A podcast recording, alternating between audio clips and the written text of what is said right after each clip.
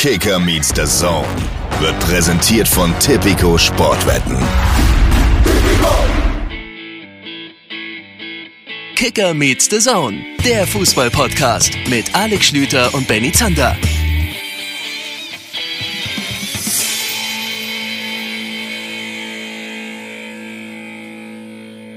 Liebe Leute, herzlich willkommen zu Kicker Meets the Zone WM-Ausgabe Nummer 4. Zum ersten Mal in der Geschichte dieses Podcasts hat sich ein, in diesem Fall Verband, sonst Verein, gedacht, wir machen das mit der Schlagzeile so, dass Schlüter und Zander tatsächlich auch mal einfach passend zu ihrem Rhythmus der Folgen darüber reden können.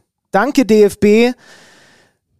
Gut, das ist auch ein bisschen blöd, das jetzt so zu formulieren. Die haben immerhin jemanden rausgeschmissen, Schrägstrich eher ist selber gegangen, Schrägstrich, vielleicht stimmt auch beides nur so halb. Ich weiß es nicht. Auf jeden Fall ist das die Urgency-Folge Kicker Meets the Zone. Kein Oliver Bierhoff mehr bei dem deutschen Fußball Verband. Dafür Alex Schlüter immer noch bei Kicker Meets the Zone. Mein Gott, was für ein schwurbliger Einstieg. Hallo! ja, man merkt, äh, so ein bisschen ist die Luft weiterhin raus. Wir haben es sacken lassen, was da passiert ist. Hallo auch von meiner Seite. Wir melden uns beide aus München. Dieses Mal nicht aus Annette Sattlers Garderobe, sondern, was ist das hier so, Luftlinie 200 Meter weg, 150 mhm. Meter weg, äh, aus, der, aus dem Zone-Büro. Genau, ja. wir könnten hinspucken in die Garderobe, ja. aber das macht man nicht. Ja. Aber was wir, was wir für Senderhuren sind. Ne? Also jetzt gehen wir einfach mal hier spazieren. Vielleicht nächste Woche melden melden wir uns schon. HSE 24 äh, ist doch ja. gleich hier nebenan.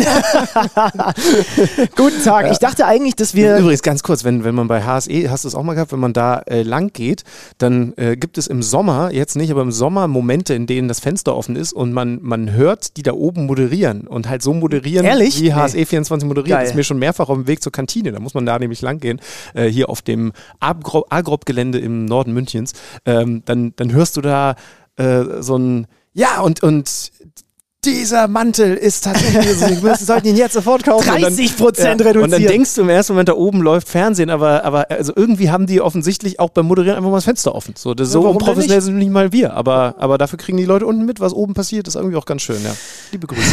Ja. Ich dachte eigentlich, dass durch das Deutsche aus ich um die Spätschichten äh, Podcast-Spätschichten rumkomme. Jetzt sitzen wir trotzdem wieder um 23 Uhr hier. Ich habe dir angeboten, das morgen früh zu machen. Ja, aber habe ich keinen Bock. Ja. Äh, da will ich ausschlafen. Die Achtelfinals sind durch. Das letzte Achtelfinale ist gerade gespielt und wir wollen sprechen über das aktuelle Geschehen bei der Weltmeisterschaft. Das machen wir dann Mega im Idee. zweiten Teil dieser Folge. Aber erstmal wollen wir sprechen, vor allem natürlich über die Aktualität beim Deutschen Fußballbund. Oliver Bierhoff weg, vielleicht auch Hansi Flick. Wir werden äh, nachher bei Kicker-Reporter Carlo Wild genau dazu durchklingen. Vorher habe ich aber auf meiner Liste noch ein paar Sachen, die mir im Laufe der letzten Tage, seitdem wir das letzte Mal aufgezeichnet haben, gekommen sind. Ich würde gern mit dir noch ein, zwei Themen zur deutschen Fußballnationalmannschaft besprechen, wenn das für dich in Ordnung ist. Ich habe Zeit. Thema Nummer eins. Weil auch damit wurde ich konfrontiert von einigen Hörern, die gerne dazu deine und meine Meinung wollen. Ist es jetzt an der Zeit, dass Manuel Neuer aus dem deutschen Tor geht? Nach diesem Turnier und nach dem ein oder anderen Ding, was wir bei ihm auch bei den Bayern gesehen haben, sind wir alle zu gnädig aufgrund des Legendenstatuses, den Manuel Neuer in Deutschland genießt und sehen gar nicht, dass er nicht mehr Weltklasse ist. Komplett gegenteilige These. Wir setzen einen zu hohen Standard an und du speicherst ab, dass er ein, ein schlechtes Turnier gespielt hat. Er hat aber nur für seine Verhältnisse ein schlechtes Turnier gespielt. Er hat definitiv auch unverhältnismäßig kein gutes Turnier gespielt, aber er hat Weltklasse-Paraden dabei gehabt und hat keinen einzigen großen Patzer gehabt. Anders als andere Torhüter. Naja, da können wir drüber Sag mir einen großen Patzer. Ähm, welches war das Tor gegen Costa Rica, das zweite Gegentor? Da sagst du, das ist ein großer Patzer. Ja, über groß können wir jetzt streiten, aber ich finde schon, also vielleicht haben mir die Hörer auch Inception-mäßig diesen Gedanken in den Kopf gepflanzt, ja. aber ich habe dann halt so darüber nachgedacht, ob einfach, also wie, ich bilde mir ein, dass wir auch, wenn wir zum Beispiel Bayern-Spiele hier analysieren, dass wir manchmal gar nicht erst darauf gucken, ob das ein neuer Fehler gewesen sein könnte. Einfach nur, weil es Manuel Neuer ist. Und genau ja, deswegen ich finde, dachte wir ich haben mir, das Gegenteil hier gemacht. Also gerade jetzt natürlich in der Form, wie wir im Moment Podcast machen, indem wir bei jedem Gegentor genau hingeschaut haben, hat der vielleicht minimal falsch dargestanden, falsch dargestanden. Das erste Gegentor gegen Japan, er sieht nicht gut aus, aber das ist ja eine, eine Situation, wo wir wahrscheinlich, wenn das ein Bundesligaspiel ist und vor allen Dingen auch, also egal welcher Torhüter sagen würden, ja, und dann steht der Keeper auch nicht optimal. So, und, und, genau. und wir Beim gucken halt steht er noch weniger optimal. Ich meinte sogar das zweite, sorry. Ja. Ja, das ja. erste ist das, was an die Mitte klatscht genau, ist. Das zweite ich- ist, wo die kurze Ecke offen ist. Aber das erste, also das ist nicht, aber das, das finde ich ist nicht mal, also habe ich ja, habe ich ja damals schon gesagt, nicht mal ein großer Fehler. Er hat in, in dem Spiel ja auch dann eine, das war diese Lattenparade, ne? Also eine sehr gute Parade mit dabei. War, war das gegen Nee, ich Japan? glaube, das war Ah, nee, das war Spanien. Das ja, war aber Spanien, gegen, ja. er, hatte er hatte davor trotzdem auch eine Parade. Ge- Genau, ich will ne? nicht, ich so, will nicht die Weltklasse-Parade gegen Costa Rica. Genau, so, aber und trotz nochmal, ne? alledem er hat er bei jedem, bei jedem, fast jedem Gegentor, bis auf dem Morata-Tor, ist irgendwie Manuel Neuer auch mit drin in der Verlosung. Wenn ich mich jetzt nicht komplett falsch entsinne. Nee, bei dem, äh, bei dem zweiten Costa Rica-Tor, finde ich, kann man ihm keinen Vorwurf machen. Ja, und das sehe ich anders. Was wirfst du ihm denn davor? Na, ist das nicht das mit, ist nicht das zweite das mit diesem Kopfball gewesen? Nein, das zweite, das, was du, äh, also die Standardsituation. Warte mal, bin ich Äh, jetzt gerade Langer, äh, bekloppt? langer Freistoß, Havertz verliert das Kopfballduell. Ich habe es gerade nicht vor Augen. Gibt's doch überhaupt nicht. Ist doch Ja, Freistoß von der linken Seite. Ich erzähl's dir gerne nochmal so, aber du kannst auch einfach unseren Podcast anhören. ja, von der okay, nee, dann meine ich das erste gegen. Das erste ja, genau. So, ja, okay, ne? Und man hat so, ah, Entschuldigung. da sieht er darüber so, er, er sieht bei dem einen Ding nicht gut aus und beim zweiten, äh, also ist irgendwie ein komisches Wursteltor, so, aber er kann nicht rauskommen und er kann auf der Linie auch nichts machen. Mhm. So, also ist nicht sein Ding. Und nochmal, ne, also er hat kein gutes Turnier gespielt und, und, äh, Und, kann äh, auch nicht zufrieden sein. Verstehst du natürlich auch, dass im Hintergrund natürlich man auch dann darüber nachdenkt, da sitzt halt auch ein Marc-André Ter Stegen Das ist ein sehr Argument. formstarker Kevin Trapp und ist dann nicht vielleicht Zeit, so, so Legende dieser Mensch ist, auch Oliver Kahn war Torwart-Legende und 2006 war trotzdem Jens Lehmann dran. Und vielleicht ist die Heim-EM die Zeit, wo Marc-André Ter Stegen mal im Tor stehen sollte. Das ist die einzige Frage, die ich mir, ohne dass ich schon eine Antwort darauf habe, die ich nur mal hier mitbringen wollte. Ja, ja, aber ich fand es damals bei Lehmann schon nicht gut. also, ich, äh, also natürlich ist es richtig, dass du mit Marc-André Ter Stegen, der sicherlich im Moment auch noch die Nase vor Kevin Trapp hat, so, so toll der das äh, jetzt in der Saison auch gemacht hat äh, und so sicher wir uns sein können, dass der uns auch gut vertreten würde zwischen, zwischen den DFB-Pfosten, wie man ja so schön sagt. Ähm, das ist ein Argument, dass du einfach einen anderen sehr, sehr guten hast. Wenn du zwei Stürmer hast, die ähnlich gut sind, dann, dann sagst du ja auch nicht, ja, aber da vorne ist ja der eine, der ist, der ist gesetzt und deswegen hat der andere nie eine Chance. Torhüterposition ist anders, das stimmt, weil du da nicht durchrotierst und nach Tagesform oder sogar Gegnerausrichtung oder so Ich aufstellst. leg mich fest, aber- 24 ist Ter Stegen dran. Feierabend. Hat jetzt lang genug hinter Neuer äh, äh, hergedackelt. Jetzt ist Ter Stegen Aber- Gut, bumm. Ja, und, ich, und ich behaupte das komplette Gegenteil und sage, du bist ein undankbarer Sack. Das Ja, hat, aber das wäre. So Leistungssport wir hat ja. nichts mit Dankbarkeit zu tun, sondern Genau. mit Leistungsvermögen. Der deutscheste Satz, den man sagen kann. Ja. Das ist ja, unsere Nation ist ja dahingehend äh, wirklich besonders. Wir haben auch schon in diesem Podcast drüber geredet, dass äh, in anderen Ländern äh, halt völlig klar ist, der Typ hat für uns einen Weltmeistertitel geholt, der ist ein Messias. Das ist ja auch nicht immer super gut. Ne? Aber was wir jetzt die Leute, also ich habe Sonntag im Doppelpass gesessen und habe äh, muss ich schon sagen, teilweise schlucken müssen, was wir jetzt Thomas Müller, obwohl der angekündigt hat, dass er bald, also dass er jetzt in sich geht und dann was sagt, was wir den jetzt schon vom Hof diskutieren. Müssen so, wir meine Güte, der Kerl ist, ja, vermutlich wird er seinen Rücktritt bekannt geben, aber der Kerl ist Weltmeister, der hat eine, einen ganz tollen womöglich Abschiedssatz gesagt, direkt nach Spielende, hat sich bedankt für diese Unterstützung und die, und die ganzen Jahre mit den Aufs und, und, und den Ups, hat sogar da mit reingenommen, dass er natürlich auch nicht immer alles geil gemacht hat. Und jetzt gebt dem doch diese zwei, drei Tage Zeit, dass er selber sagt, so und ich habe entschieden, ich gehe. Wenn er dann sagt, ich bleibe, dann können wir uns auch hinsetzen und, und, und darüber diskutieren und dann können wir uns auch im Doppelpass unterhalten und darüber diskutieren, ob das jetzt richtig oder falsch ist. Aber wir müssen doch jetzt einen verdienten Weltmeister nicht, obwohl der angekündigt hat, dass er bald selber sein Statement raushauen wird, schon vom Hof jagen und sagen, der darf nicht, der muss weg, ganz klar, dass der zurücktreten muss. Also ich finde ein bisschen also ein bisschen Ehre, wer Ehre verdient hat. Und, und das ist bei Neuer ein bisschen was anderes, weil Neuer hat es ja auch anders formuliert, hat gesagt, wenn ich eingeladen wäre, aber auch die Formulierung finde ich sauber von ihm. Wenn ich eingeladen wäre, werde, dann bin ich weiterhin dabei. Ich werde nicht zurücktreten. Ich finde, das kann man ja nicht kritisieren. Und dann darf er sich natürlich auch nicht beschweren, wenn er, also kann sich beschweren, aber er muss natürlich verstehen, dass es sportliche Gründe haben kann, dass ein Hansi Flick oder wer auch immer es dann ist, eben einen anderen Torhüter als Stammkeeper einsetzt beim nächsten großen Turnier, nämlich der Heim-EM. Ich Ich, halt- würde im Moment aber trotzdem weiterhin dazu tendieren, dass es Manuel Neuer sein sollte. Ich bin halt irgendwie auch ein Fan von diesem Rücktritt von Kroos damals gewesen. Ne? Ich finde manchmal, dass Leistungssportler zu lange an ihrem an, äh, festhalten so und dann ich mag es halt einfach also du du es ist halt dann Sag mal Cristiano Ronaldo. ja gut ja natürlich heute hat Pepe in der Innenverteidigung wieder gespielt bei bei aber, aber es ist auch bei anderen Nationen finden auch äh, Prozesse statt ne? Es Muss kann aber übrigens auch damit zu tun haben, dass du vor 60.000 grölenden Menschen Sport machst und vor drei Milliarden, die dich im Fernsehen sehen. Und das kann dazu beitragen, dass du dann, obwohl du vielleicht merkst, du bist nicht mehr auf deinem Leistungslimit, aber eben schon auf dem Absteigen hast, dass du dann trotzdem sagst, ich mach's noch weiter. Ja, ja. So. Aufsteigender Ast. Ich habe noch mal ein paar Zahlen zu Jamal Musiala rausgesucht, nachdem die Gruppenphase beendet war. Er hat 36 Dribblings versucht in der Gruppenphase in drei Spielen. Das ist mit Abstand der beste WM-Wert. Der zweitplatzierte Spieler kam auf 25 und jetzt kommt das Krasse. Er hat davon 53 Prozent gewonnen. Zum Vergleich, Lionel Messi bei seinen Dribblings liegt bei 50 Prozent hat deutlich weniger Dribblings äh, absolviert. Der Beste, der Beste, was die Prozentzahl angeht in diesem Ranking, hat, glaube ich, zwölf Dribblings oder so gemacht. Nur um nochmal kurz, dann äh, hat jemand mit mir angefangen zu diskutieren, aber er hat halt auch die Tore liegen lassen, die er hätte machen müssen. Gleichzeitig hat er aber zum Beispiel auch das Ding von Füllkrug direkt vorbereitet, den vorletzten Pass Raum äh, zu diesem Nee, Kopfball-Ding also gespielt. er hat ne? viel liegen lassen, ne? muss man schon sagen. Ja, also, ja, aber- also er war leider alles andere als effizient. Er war leider der uneffizienteste Spieler, als die meisten Großchancen äh, liegen lassen bei dieser EM. Das Besondere finde ich aber bei ihm, es gab wahrscheinlich auch keinen, ohne dass ich die Stati- Statistik parat habe, keinen, der sich allein so viele Großchancen Ja, rausgespielt und nicht, nur, hat. Ne? und nicht nur sich selbst. Er war in, es gibt eine, eine Statistik, die nennt sich Shot Creating Action. Das sind die letzten zwei Aktionen, bevor ein Schuss kommt. Entweder von dir selber abgegeben oder jemand anderem. Was können das sein? Ein Dribbling, ein Pass, auch ein Foul, was man gezogen hat zum Beispiel, oder ein anderer Schuss, der irgendwohin abprallt.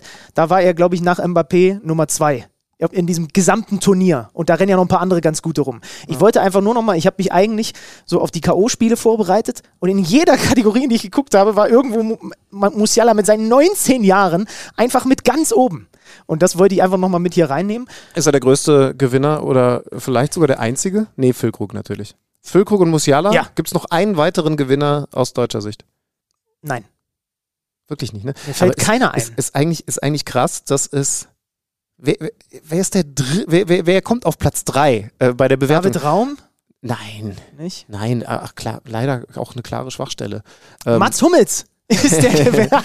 nee, aber ernsthaft, ne, das ist schon krass, dass die beiden sofort ins Auge springen, vielleicht sogar da draußen. Ich zeige währenddessen in die Dunkelheit. Ansonsten gibt es keinen. Ähm, nee. das, das, da draußen Füllkrug sogar noch über Musiala angesehen, aber die beiden sind ganz klar positiv. Und ich weiß gar nicht, wer auf Platz 3 kommt, aber, aber irgendwie weit hinten. Wer, wer, war denn noch so halbwegs so? Goretzka, äh, äh, Rüdiger, so, weiß nicht. Sané.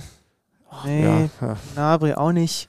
Havertz am Ende vielleicht sogar mit seinen zwei Toren, Ja. obwohl er, ja. Ja. Ja, aber das ist schon krass, ja.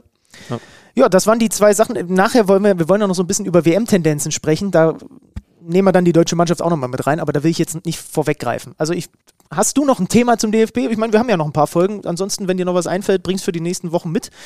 Aber die neue Debatte wollte ich hier schon mal kurz anstoßen. Und Alex Schüler ist drauf eingestiegen, so Ja, wie mir das hab- gefällt. Ja, ich, da war ich jetzt auch ein bisschen das, äh, äh, das äh, sorry, das äh, hatte gar nichts mit dir zu tun, sondern da hatte sich am Sonntag etwas aufgestaut, wie man vielleicht gemerkt hat. Und ne, ich finde, es ist legitim, darüber zu reden. Ich finde nur eher im Gegenteil. Man, man, man, man setzt bei neue eigene Maßstäbe an. Und, und, und nicht so, wie du es sagst. Also da bin ich wirklich komplett anderer Meinung. Äh, ich finde, man, man bewertet ihn mit neuer Maßstäben und, und nicht mit dem Gegenteil, mit zu sanften Händen. Mhm. Weil so sind wir nicht. Also vielleicht in anderen Ländern, aber, aber so sind wir Deutschen nicht, dass wir sagen, ach komm, der Neuer, der ist doch irgendwie immer Weltklasse. Das, das kann nicht sein Fehler gewesen. Das kann, das kann nicht sein. So sind wir nicht. Ja, weiß ich nicht genau. Egal, wir wollen zum aktuellen Thema kommen vom DFB. Oliver Bierhoff. Nach, wie viel waren es am Ende? 18 Jahre? War, war länger Ja. im Amt als die Kanzlerin? Nee. Ja. Doch. Länger als die Kanzlerin, ja. Wow. Ja. Es gibt Menschen da draußen, die können sich eine Nationalmannschaft on, ohne Oliver Bierhoff gar nicht vorstellen. Ja, also er hat, er hat was durchregiert. Jetzt nicht mehr, jetzt ist Schluss. Ja. Auch da muss man dazu sagen, äh, 2014 unter seiner Ägide, also unter anderem unter seiner Weltmeistertitel geholt. Das kann ihm keiner nehmen, dem Mann, der damals das Golden Goal zur Europameisterschaft äh, geköpft hat. Also so ganz, äh, nee, der hat nicht, das hat er nicht geköpft, sondern er hat geschossen und davor gab es äh, auch äh, noch seinen Kopfball äh, gegen die Tschechen 96. Ähm, wir werden übrigens heute auch wieder einen, einen WM-Moment haben, kann ich schon mal ankündigen. Hast du da gerade schon eventuell darauf hingewiesen mit dem, was du da gesagt hast? Nee. Nee, das war eine Europameisterschaft. Ach ja, das stimmt. sind ja zwei unterschiedliche Ja. Turniere, das für dich nochmal für den Logisch. Hinterkopf. Ja. lass uns jemanden. brauch morgen mal frei. Lass uns, lass uns den Schlaueren hier reinholen in diese Runde. Carlo Wild.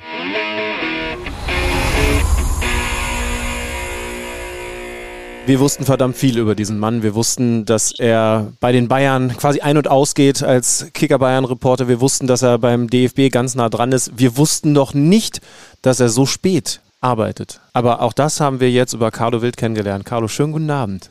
Den wünsche ich euch auch. Danke. So viel Ehre gleich zu Beginn. Carlo, hast äh, in diesen Tagen ja auch ein bisschen was zu tun. Äh, für die Hörer, wo, auf welchem Kontinent befindest du dich aktuell? ich bin jetzt wieder in Europa, äh, im kalten Europa. Ich bin äh, von Sonntag auf Montag zurückgeflogen, Nachtflug. Und weil das Beben oder das, was äh, jetzt für den deutschen Fußball wichtig ist, das läuft ja nicht mehr in Katar ab, sondern hier in Frankfurt oder sonst wo in geheimen Räumen. Und da ist es besser, hier im Land zu sein. Aber mein Verweilen äh, in Katar war sowieso äh, mit der deutschen Mannschaft verbunden. Ich dachte schon, dass ich länger bleiben darf, Schrägstrich muss. Ja, damit teilst du übrigens das gleiche Schicksal wie Oliver Bierhoff. Wenn Deutschland ausscheidet, dann geht es nach Hause.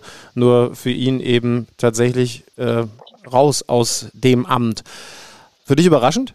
Nein, überhaupt nicht. Das war klar nach der Nummer jetzt äh, dort in dem Land und was da auch viel gelaufen ist. Da werden wir sehen, nicht noch drauf zu sprechen kommen, war es eigentlich der logische Schritt und dass es jetzt heißt, es sei freiwillig zurückgetreten danach nach dieser Niederlage, beziehungsweise nach dem Ausscheiden, Niederlage war es ja gar nicht gegen Costa Rica, auch wenn es die größte mit in der deutschen Fußballgeschichte war, hat er noch gesagt, dass er nicht daran denkt. Aber dann wissen wir, wie solche Sachen, also ich kenne das ja vom großen FC Bayern seit 30 Jahren, eine Dynamik bekommen. Und äh, da war schon zu erwarten, dass es nicht mehr geht. Und wir hatten ja zum Beispiel auch beim Kicker eine Umfrage, ich glaube 450.000 Leute waren dabei, was Wahnsinn ist. Und 90 Prozent haben gesagt, äh, Bierhoff äh, sollte aufhören oder sollte weg von diesem Job. Und äh, da kannst du die Lawine nicht mehr stoppen. Und es gab ja auch, auch richtige Gründe, warum es so gekommen ist. Ja, lass uns da direkt mal äh, reingehen. Was konkret muss sich Oliver Bierhoff vorwerfen lassen, jetzt rings um diese WM in Katar? Also das Erste ist schon mal, finde ich, diese Geschichte mit der Binde.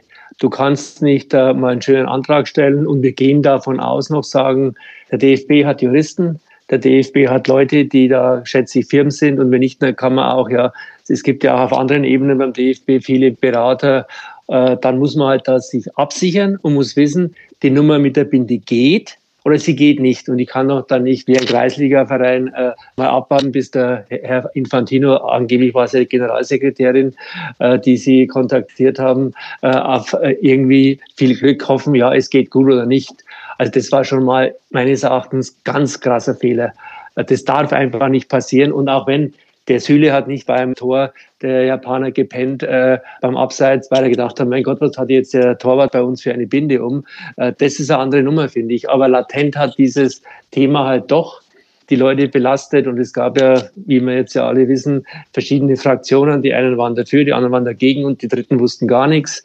Und äh, so, das war schon mal das erste Thema. Sag mal ganz kurz, äh, Bierhoff war bis zum Ende dafür, oder? Also er hat auch, auch äh, so wie ich es jetzt gehört habe, du warst näher dran, äh, am Ende schon auch noch äh, dafür plädiert, dass man sich was überlegt, was dann am Ende in dieser, ja zumindest äh, nicht besonders gut rübergekommenen Mundgeste geendet ist. Ich glaube, und das, das war eigentlich das Fatale und das ist auch das Thema, finde ich, das Große. Diese ganze Delegation, vom Präsidenten über Bierhoff, über Hansi Flick bis hin zu den Spielern, die waren in dieser Frage die Getriebenen. Die wussten, die wollten unbedingt äh, dem, was in Deutschland diskutiert wurde, gerecht werden nach allen Seiten. Und das war das Hauptproblem. Ich glaube nicht, dass die selber noch Herr des Geschehens waren. Äh, und äh, es war auch zum Beispiel, was für mich so krass war. Nach dem Spiel gegen Japan kommt als erster in die Mixzone Ilkay Gündoğan. Kluges Kerlchen, und ich habe mal, ich war da in der Pool Position, also ich konnte eigentlich das Interview für die Printleute, sagen wir mal, zu 50 Prozent führen. Und ich habe mir dann auch gedacht, fragst du nach der Binde, ach, äh, äh, schon wieder die Binde. Und dann haben wir es trotzdem noch gefragt. Und dann kam die Antwort. Wir stehen zu unseren Werten und die, die Menschenrechte und halt auch diese Sätze. Dann kommt Neuer, wieder große Analyse zum Spiel. Und am Schluss sagt dann eine Kollegin noch, äh, und die Sache mit der Binde, haben wir gedacht, bin ich mal gespannt. Neuer, fast eine identische Aussage. Goretzka wieder dasselbe Wortlaut. Dann habe ich mir gedacht, haben die eigentlich einen Chip verschluckt, dass die alle äh, das Gleiche sagen und die waren so bereitwillig. Weißt du, du verlierst gegen Japan ein WM-Auftaktspiel Und dann gehen die auf dieses Thema. Normalerweise sagt der Fußballer, lasst uns jetzt mit dem Thema in Frieden. Aber die haben bereitwillig geantwortet. Und äh, deswegen hat man schon irgendwie gespürt, finde ich, dass die getrieben waren. Und sie wollten es allen äh, gerecht machen. Und ich finde, das war ja die große Diskussion auch, wie weit müssen Fußballer gehen. Ich finde, die deutsche Mannschaft hat es nicht schlecht gemacht ich fand es auch zum Beispiel unmöglich, wenn man vorher mit sieben Ländern ausmacht, wir machen diese Aktion, Solidarität, und die anderen sechs steigen dann aus aus der Geschichte. Fand ich nicht okay. Die Deutschen waren dann allein. Und äh, deswegen äh, finde ich, haben die das schon ordentlich gemacht. Sie haben ihre Position äh, bekannt und haben sich äh, dazu gestellt, auch mit dieser Hand vor dem Mund Geschichte. Und äh, damit war das Thema aber, glaube ich, auch fürs Japan-Spiel Deutschland hat doch die erste Stunde gegen Japan richtig gut gespielt. Ich habe zum Kollegen auf der Bühne gesagt, hallo, die haben ja hier alles im Griff, die kontrollieren. Gündogan und Kimmich waren im Mittelfeld gut, haben sich gut abgewechselt, wer wann nach vorne geht. Das war alles gut, bis halt dann diese äh, zwei Tore kamen durch äh, äh, einfach eine miserable zweite Halbzeit. Und dann nach dem Spanienspiel war die Binde wieder kein Thema. Aber das hätte Bierhoff und auch der Präsident und wer alles da in diesem Staff an Organisation beteiligt ist, klären müssen. Das Zweite zum Beispiel ist, äh, was die Image-Geschichte nach außen anbelangt, in die Welt, und das sage ich jetzt wirklich nicht übertrieben in die Welt, weil diese Pressekonferenz, die zweite vor Spanien, wo Hansi Flick allein angereist ist, da kann ich nicht proaktiv nach vorne gehen und sagen, äh, dass das eine Zumutung ist, da einen Spieler die 100 Kilometer vom hohen Norden nach Doha mitfahren zu lassen, sondern da muss man vorher sprechen, wie stellen wir das dar. Und dann sage ich, Entschuldigung Leute, äh, aus der ganzen Welt, aber das wollte ich meinem Spieler jetzt nicht, kann, kann man auch zumuten, sagen, äh, es tut uns leid, es, ich bin allein da. Ghana hat, hat mich ein Kollege angesprochen, Franzosen, Spanier, ist es doch einfach fatal. Die wollen ja was verbreiten. Und das war einfach vom Image her, finde ich, äh, ganz übel. Was bisher überhaupt nicht thematisiert wird, aber was mich bis jetzt ärgert. Ein Manager und ein Trainer, hätten bei der Geschichte, als die Bayern zu diesem Oktoberfest gegangen sind, jetzt sagst du wahrscheinlich, das ist die graue Vorzeit. Nein, wir haben äh, äh, äh, gehört vom Kapitän Manuel Neuer vor einem Jahr schon, wir wollen Weltmeister werden. Und dann ist die Generalprobe gegen Ungarn 0 zu 1 und in England 3 zu 3. Flick wollte da Erster werden, die beiden Spiele gewinnen, um nächstes Jahr für die Euro 2024 äh, Pflichtspiele zu haben, dieses Sommerturnier, wo dann der Nations League-Sieger rausgespielt wird. Ja, und wer fehlt? Wegen Corona? Torwart Neuer und Leon Goretzka. Da werde ich wahnsinnig. Das ist für mich nicht professionell. Vielleicht bin ich äh, alt und verstockt, aber ich finde, mit Professionalität und mit dem Anspruch, Weltmeister werden zu können oder zu wollen, hat es nichts zu tun. Mhm. Und das waren, das sind für mich Versagen, ist einfach Versagen auch seitens der Spieler, aber das ist auch eine Sache der Führung. Und das sind jetzt mal die wichtigsten Sachen. Bierhoff hat sich halt generell der hat auch Großes geleistet. Also es wäre jetzt völlig unfair. Der war 2014 mitentscheidend. Äh, ich habe auch mit Spielern gesprochen, auch Hansi Flick hatte ich äh, während des Turniers mal am Telefon. Und dieses abgelegene Trainingslager, da hat man schon gehört, ob es stimmt, wissen wir nicht, äh, dass das alles toll gewesen sein soll und dass die, sie sich super wohl gefühlt haben. Und wir wissen ja nicht, was dann immer hinter den Mauern ist. Was ich auch nicht gut fand, jetzt hört man es immer wieder, auch von anderen Seiten, die einen Spieler haben die Frauen schon nach dem ersten Spiel da und die anderen haben sie halt nicht da. Und das ist immer schlecht. Da gibt's immer dann Gruppenbildung und äh, was auch, finde ich, ein großes Thema war, da ist jetzt nicht Bierhoff schuld. Ich hab, man hat immer das Gefühl gehabt, die Herren Goretzka und Gündogan, beide Wettbewerber um einen Platz, äh, die hatten sich nicht so viel zu sagen. Das haben wir jetzt im Nachhinein auch von Spielerseite gehört. Aber um auf Bierhoff zurückzukommen, Entschuldigung, es hat sich halt seit 2014 das Image der Nationalmannschaft und 2018 dann wurde es dann noch umso schlimmer mit dem Ausscheiden in Russland äh, immer mehr ins Negative gewandelt. Und dafür war Bierhoff auch entscheidend. Die ganzen Hashtags da, das hat einfach irgendwie die Nationalmannschaft extrem von der Basis entfernt. Die Nummer mit die Mannschaft, dieses Label da, das dann nicht funktioniert hat, äh, das waren halt dann irgendwo jetzt auch Sachen, die dann, wenn es negativ läuft, ins äh, Negative auch umschlägt beim, beim Fußballvolk. Und wer wird jetzt sein Nachfolger? Ein paar Namen ja, kursieren ja tatsächlich schon. Was zu hören ist, also Bobic scheint eine sehr heiße Adresse zu sein. Ich hatte letzten Samstag von Doha aus äh, Gespräch mit Matthias Sammer und da hat er da schon gesagt, helfen immer, beratend oder in solcher eine Geschichte, aber als Posten beim DFB, nein. Ich habe heute, bin ich ganz ehrlich, probiert, ich habe ihn nicht erreicht, das wird dann auch seine Gründe haben. Also äh, Sammer als eher als Berater hört man. Eine interessante Geschichte wäre auch Rangnick, finde ich, der die extreme Fußballkompetenz auch hat, der dann eigentlich auch für die Akademie ein Helfer wäre oder ein entscheidender Mann weiß ich nicht. Und noch eins, weil wir gerade bei Bierhoff waren, habe ich ganz vergessen. Äh, was er natürlich auch gemacht hat, erst war Flick Sportdirektor, vorher Sammer, dann Flick, dann war kurzzeitig noch Rubesch, habe ich mich heute erinnert, dass ich da mal wieder ein großes Interview gemacht habe. Und dann war der einfach einmal weg. Den hat der Bierhoff offenbar schön sachte abgebaut und hat halt damit auch seine Machtposition extrem gestärkt. Äh, dass er die Akademie das Ganze eingeführt hat, gute Sache, wird vielleicht auch irgendwann Früchte tragen. Aber und auch die Jugendarbeit, die ihn ja auch irgendwo betroffen hat und die er ja auch wollte, da ist halt auch nichts Großes rausgekommen, wenn wir ganz ehrlich sind. Carlo, ich finde das interessant, ähm, weil ich habe mich lustigerweise halt vor ein paar Tagen, weil der ja auch bei uns bei Magenta TV Experte ist, mit Freddy Bobic auch über den DFB unterhalten.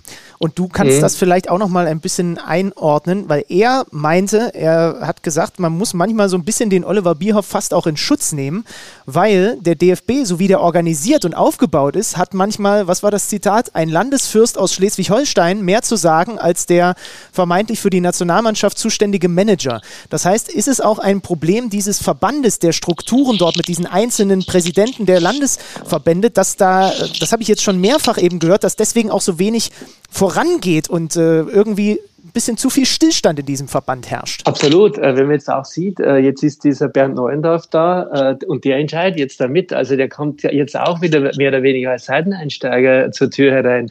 Die Struktur, die muss vollkommen neu geschaffen werden. Wie? dafür bin ich jetzt nicht entscheidend, aber dass sich das ändern muss. Aber das haben wir ja schon 2018 gesagt. Der und der müsste mithelfen. Expertenrat, Taskforce hat schon gegeben und was weiß ich nicht alles. ich, ich erlebe das seit 2000 und 2004 von er dann Bierhoff. Da habe ich ein Interview mit Rummenigge gemacht. Da hat er gesagt, die Nationalmannschaft braucht einen Manager. Das war dann der erste Schritt. Und dann kam der Oliver Bierhoff äh, zu, in diese Geschichte. Und das war ja dann schon ein kleiner Schritt. Aber irgendwie ist das natürlich ein sehr, sehr schwerfälliger Apparat. Und warum hat Flick dann DFB hingeworfen als Sportdirektor? Große Frage. Weil er halt auch gesehen hat, dass das einfach alles viel zu schwerfällig geht und dass die, es fehlt dort ja auch die Fußballkompetenz. Wie, wie er sagt, die Landesfürsten. Äh, das kann doch nicht sein, dass so ein Verband oder so eine Nationalmannschaft auf die Tour der Nationaltrainer auch gesucht wird. Und auf der anderen Seite muss man jetzt auch wieder sagen, unter Bioff hat sich die Nationalmannschaft natürlich auch sehr stark selbstständig gemacht und vom Verband separiert. Das ist natürlich die andere Seite. Also es ist eine sehr schwierige Nummer, aber Bobic hat da mit Sicherheit recht. Und wenn wir mit Leuten, die beim Verband waren, so wie wir jetzt unter uns sprechen, äh, dann hört man natürlich dann schon äh, die negativen äh, Seiten dieser Struktur und die muss sich ändern. Und äh, dass da wieder Sportdirektor her muss, meinetwegen auch einer, der sehr nah an der Mannschaft ist, das ist mit Sicherheit höchst notwendig. Und dann brauchst du noch einen, der fürs Gesamte äh, so der, der Übervater ist. Und da wird spannend. Ich habe mich gerade, und ich will jetzt keine Namen da hier hochjatzen, aber weil Schweinsteiger gerade in der ARD gefragt wurde, ob das für ihn was nicht, nicht etwas wäre. Und hat er so geschmunzelt und ich habe mich erinnert, ich habe ein Interview mit ihm gemacht, als sein Buch rausgekommen ist, vor einem Jahr ungefähr, glaube ich, war das. Und da habe ich ihn gefragt, was seine Zukunftsperspektive ist. Also der möchte schon an eine Mannschaft ran irgendwie. Äh, Ob es eine Nationalmannschaft natürlich für einen Berufseinsteiger richtig ist, weiß ich nicht. Aber ich glaube schon, dass wir irgendwie solche Leute generell in diesen Verband bringen wollen. Das war doch auch Bierhoffs große Aussage damals. Die besten Trainer müssen zum DFB. Und jeder, der gut war, ist möglichst schnell vom DFB wieder, wieder, wieder weggelaufen und ist zu einem Verein, weil er da mehr Geld verdient, es da auch spannender ist. Jetzt auch der Rückkehr an die Weltspitze, mein lieber Herr Gesangsverein, da sind wir momentan weit entfernt, wenn man gerade gesehen hat, wie andere kicken, oder? Die große Frage ist natürlich auch, was macht Flick? Ich weiß aus und wirklich einigen Gesprächen mit Hansi Flick, Flick und Bierhoff waren eins. Der hat immer gesagt, ihr wisst gar nicht, was der alles macht. Da habe ich gesagt, ja, vielleicht macht er nicht so viel, da kann man es nicht wissen. Ich kenne Hansi Flick wirklich lange und da kann man auch mal so sprechen. Der äh, äh Hansi hängt total an dem Bierhof. Ich glaubst du, dass er jetzt reagiert. Also, also man hat ja ein erstes Statement jetzt von ihm gehört und das, das klang ja schon, äh, ich sage mal, bedenklich, weil es ist, es ist sehr durchgeklungen, dass, dass ihn das sehr getroffen hat, äh, dass, ja, dass Oliver also, Bierhoff jetzt weg ist. Ja das hat mich auch sehr stutzig gemacht. Wie gesagt, ich hatte letzten Dienstag mit ihm äh, Gespräch am Telefon und habe auch gefragt, äh, du, wie schaut's denn aus, äh, wenn äh, der Worst Case eintritt, was ich nicht glauben mag und was ich dir schon gar nicht wünsche, wirfst du dann hin? Oder, oder wie reagierst du dann? Er hat ja schon dreimal vorzeitig wo aufgehört, bei München, DFB, Sportdirektor und, Hoffenheim. und Hoffenheim, genau, wo er Geschäftsführer war. Und hat er gesagt, nee, der Hansi war voll auf die, oder ist, noch ist er ja Gott sei Dank da, voll auf diese EM zu Hause 24 fixiert. Er ist auch schon, ich will fast sagen, verliebt in diese Mannschaft. Er sagt, wir haben noch Spieler im Hintergrund, die habt ihr noch gar nicht auf dem Schirm. Und so gesehen äh, ist der schon eigentlich willens. Aber Hansi Flick ist natürlich auch ein Typ. Und dieses Wort Vertrauen, als die Nummer in, in München ablief mit dem Abschied, Hassan Salihamidzic Verhältnis war ja gestört oder zerstört. Und da ging es auch immer um diesen zentralen Begriff Vertrauen. Hansi braucht schon diesen Vertrauen. Dieses Vertrauen, das hat er auch mit seiner Trainergruppe. Darum hat er immer vom Trainerteam gesprochen. Immer gepflegt und versucht, das hochzuhalten. Und das hat ja auch funktioniert in, der, in dieser Konstellation. Ich habe glaube, diese Pressemitteilung heute zehnmal durchgelesen. Und äh, das macht mich schon nachdenklich, dass er eben vor allen Dingen sagt, wer soll dieses Loch, diese Lücke fachlich und menschlich schließen. Mhm.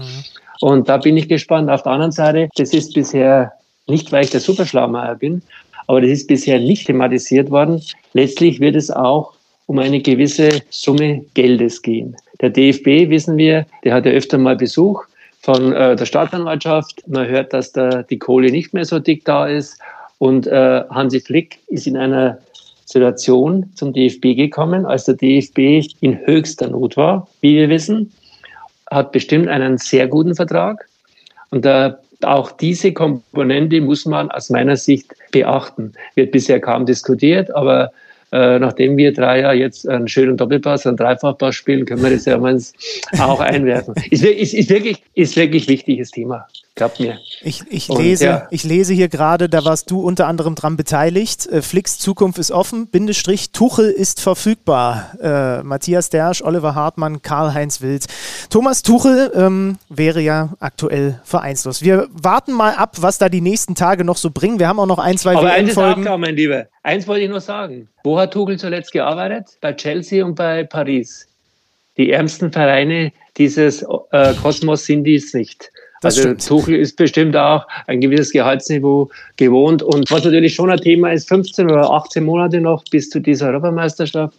Ich bin sehr gespannt. Äh, ich würde sagen, weitermachen jetzt mal mit Flick, einen sehr guten Sportverstand, könnte äh, eine spannende Geschichte werden. Aber Ake Watzke wird schon richten als der große, starke Mann jetzt. Ja, der Name wird bei mir eher dann dafür sorgen, dass ich glaube, dass es nicht Thomas Tuchel wird. Aber gut, das ist wieder ein anderes Thema. Ähm, äh, Carlo, nee, äh, äh, Carlo, ich, sage, ich sage vielen lieben Dank. Ja, wir wir, wir, ja, wir schweifen sonst zu weit ab. Und wie gesagt, wir haben noch ein paar WM-Folgen. Wir gucken mal, was ihr da die nächsten Tage noch so berichtet. Und im Zweifel rufen wir dann äh, nächstes Mal dann vielleicht schon nach Mitternacht mal gucken, ob du dann immer noch arbeitest. Ich glaube, der arbeitet einfach immer schön, Mann. Ich glaube, der Carlo arbeitet immer. Ja, also ich glaube schon. Ja. ihr, ihr noch mehr, ihr zwei Experten. Naja, es geht. Carlo, lieben äh, Dank. Kommentierst, du, kommentierst du jetzt eigentlich das Nachtspiel auch? Äh, genau, ich kommentiere einfach durch.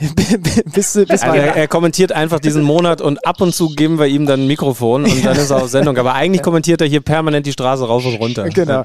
Carlo, vielen Dank, vielen Dank für die, dass wir dich um, zu, zu, dieser fast schon nächtlichen Zeit stören durften und dann hören wir uns äh, ganz bald wieder. Immer gut, gerne Carlo. mit euch. Alles klar. Servus miteinander, gute Nacht, schlaft gut. Ciao. Werbung. Gewinnen kann jeder. Aber du, du willst mehr. Sicher dir bis zu 100 Euro Neukundenbonus bei Tipico. Weil du es spürst. Tipico, das Original. Mindestalter 18 Jahre. Glücksspiel kann süchtig machen. Hilfe unter Spielerambulanz.de. Ich finde, dass Carlo da gerade eben nochmal einen wichtigen Punkt genannt hat, der. Dass ich viel arbeite? äh, Finde ich auch. Diese Kapitänsbindengeschichte und vor allen Dingen das, was die deutsche Nationalmannschaft danach gemacht hat, Hand vor den Mund Geste, hat für mich eine ganz komische Wahrnehmungsentwicklung, wenn es das Wort gibt, genommen in den letzten Wochen. Vielleicht bin ich da auch in den falschen Kreisen unterwegs gewesen, aber hast du auch das Gefühl, dass aus die Nationalmannschaft darf das mit, nicht mit sich machen lassen. Dann sollen sie lieber abreisen, als sich verbieten zu lassen, die Binde zu tragen. Hinentwickelt hat zu, ach, die hätten sich auf das Spiel konzentrieren müssen, jetzt haben sie schlecht gekickt und dann hätten sie sich diese Hand vor den Mund-Geste auch sparen können, da nichts halbes, nichts Ganzes, das war eine Scheißaktion. Hast du auch das Gefühl, dass sich das dahin entwickelt hat und untergeht, was Carlo jetzt schönerweise nochmal genannt hat, dass es halt die einzige Nation war, die überhaupt was gemacht hat. Und es gab vorher eben noch einige weitere Nationen, die diese Binde tragen wollten, die einfach die einfach zurückgezogen haben, gesagt haben, ah, okay, FIFA dann doch nicht. So, und ja, natürlich kann man weiterhin darüber reden, ob es was Besseres gegeben hätte. Und, und jetzt. Vor allem in der Vorbereitung, was er gesagt hat, ne, mit Juristen, was auch Derschi damals nee, gesagt aber genau, hat. Das, äh. Genau, genau. Ne, aber es geht mir jetzt auch darum, dass, dass diese, diese Geste, ne, von, äh, ja, du hast es sicherlich auch im äh, katarischen Fernsehen gesehen, ne, also das guckst du jetzt nicht regelmäßig, aber auf Twitter bist du ja dann doch ganz gut unterwegs, dass die das dann auch noch so ein bisschen verpönt haben, also nicht mehr als nur ein bisschen, äh, und diese Hand von Mund-Geste gemacht haben, als Deutschland dann ausgeschieden ist und so. Hast du nicht gesehen? Habe hab ich nicht Das gesehen, würde ich, aber auch, würde ich aber auch ganz vorsichtig sein, wenn sich mein eigenes Land so, äh, so abschlachten lässt in der Gruppenphase, wie es die Kataris gemacht haben. Achso, ja. Da würde ich ganz vorsichtig sein mit solchen Sachen. Und Ja. es, es ist ja klar. Aber also, weißt du, was ich meine, ne? Ich verstehe, Also, was du ja. meinst. Es, also es gab natürlich schon immer die, nee, ich sag nicht die stumpfen Typen, aber die Menschen, die einfach immer behaupten, und da habe ich einfach null Verständnis für, Sport und Politik gehört nicht zusammen. Das haben sie von, es gab diese Menschen schon zu Beginn des Turniers, als überhaupt über die One Love Binde angefangen wurde zu diskutieren, die gesagt haben, die sollen sich mal auf das andere konzentrieren. Die hast du eh, ich sag mal, verloren für dieses Thema. Sport ist, nur um es an dieser ja, Stelle genau. Aber das nochmal zu sagen, das war von Anfang an so. ja, genau. Um, Sport, Sport ist, um das an, an dieser Stelle nochmal zu sagen, ist nie unpolitisch.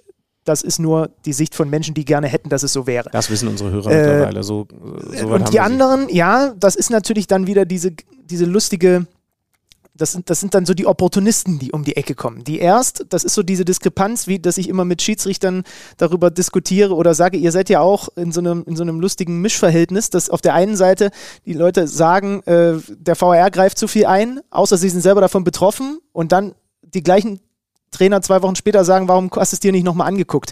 Und genauso ist das mit denen jetzt so. Und die, äh, das schwankte so zwischen, jetzt müssen sie, das dürfen sie sich aber nicht gefallen lassen. Dann, okay, das Zeichen ist aber zu wenig, teilweise, bis hin jetzt zu, ja, durch dieses Zeichen haben sie sich eh nur ablenken lassen. Das heißt, es ist sowieso in der ganzen Argumentation überhaupt nicht stringent. Ne? Ja. Da- Das ist so, dann wechselt man halt alle drei Sekunden seine Meinung und wie will man denn auf der Basis mit jemandem diskutieren? So, Noch mal eine, eine ganz kurz eine andere Ebene. Hast du einen einzigen, weil wir müssen uns ja auch damit reinnehmen, wenn wir jetzt mal uns als, als die Journalistenbubble bezeichnen, hast du einen einzigen Bericht gelesen darüber, dass von all anderen Nationen nichts kam, dass sie es einfach hingenommen haben, nichts gemacht hast und im dümmsten Fall sogar äh, sich Spieler noch gegen die deutsche Mannschaft geäußert haben, gestichelt haben, gesagt haben, ja, äh, lieber auf Fußball konzentrieren. Oder der groß, großartige FIFA-Berater Arsene Wenger, der leider bei mir immer mehr an Ansehen Ja. verliert, weil je, war, je tiefer er in die FIFA, äh, in die, in die FIFA-Hölle abtaucht, desto weltfremder wird er. Und leider auch diese, diese Sache jetzt von wegen, die Mannschaften sind weitergekommen, die sich auf Sport konzentrieren haben. Sorry, ey. Aber hast du so ein, also, also darüber wurde jetzt zum Beispiel von uns auch nicht berichtet und ich denke immer, ist es eigentlich, also dass Deutschland im Mittelpunkt stehen, die deutsche Mannschaft hier im Mittelpunkt steht, völlig, völlig okay. Aber man kann ja auch mal darüber reden, dass Nationen wie England, Die jetzt alle weiter dabei sind. Die, Die- Niederländer. genau, die Niederländer, die haben nichts gemacht, die haben es einfach hingenommen und haben nichts gemacht. Und sind wir mal ehrlich, da wird jetzt auch nichts mehr kommen. Ne? Das Ja. heißt also, die haben sich komplett klein machen lassen. Und ich sage nochmal, nicht, dass das die perfekte Aktion war. Sie ist jetzt auch komplett nach hinten gegangen. Natürlich nach hinten losgegangen. Natürlich auch durch das Ausscheiden befeuert. Aber klar, jetzt äh, kannst du genau diese Argumente dann auch noch bringen. Aber da muss ich ehrlich sagen, ist die Nationalmannschaft jetzt echt in eine beschissene Situation gekommen.